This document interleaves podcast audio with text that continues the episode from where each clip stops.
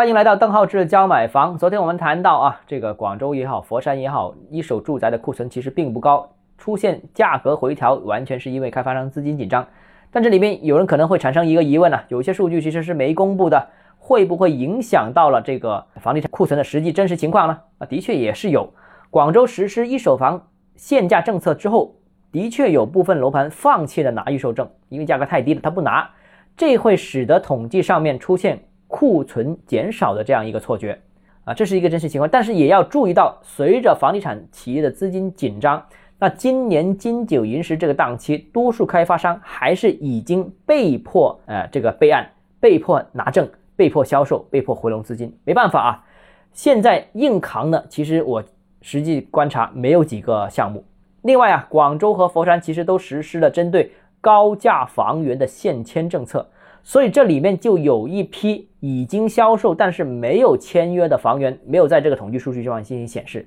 所以啊，供需两端其实数据都有打埋伏，所以最终应该基本对冲了差不多啊，呃，额外的影响比较小。另外一个呢，就是广佛啊，这个库存呢仍然在攀升，但离供求或者说供大于求的这个区域其实还是比较远的。我观察了一下啊。这个最近这两个地方的呃几个月的连续变化的数据，广州今年五月份达到了库存的最低位，广州今年五月份库存是七点九个月最低了，然后之后就是逐步攀升，之后分别为七点九个月、八点二个月、九点一个月、十点六个月，所以库存的确是逐步攀升。那佛山的情况也类似，今年五月佛山库存也是最低点为十点三个月，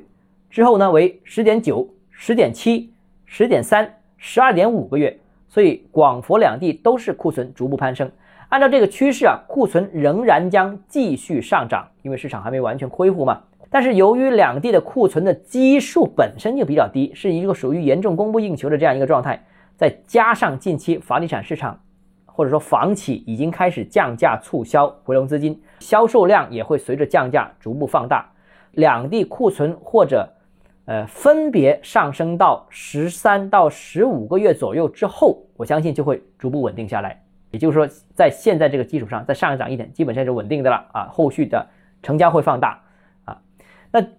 达到这个十三到十五个月之后，那个供求平衡就基本上达到了一个平衡的一个区间，所以两地不再可能出现像三四线城市那种二三十个月甚至四五十个月的那种高库存，需要大规模降价促销。也解决不了的那些根本性的问题，所以总的一个核心提示就是，广州、佛山、深圳、东莞这几个大湾区核心城市的楼市的基本面没有发生改变，所以关于四个城市的楼市的长期趋势的判断也不会发生改变。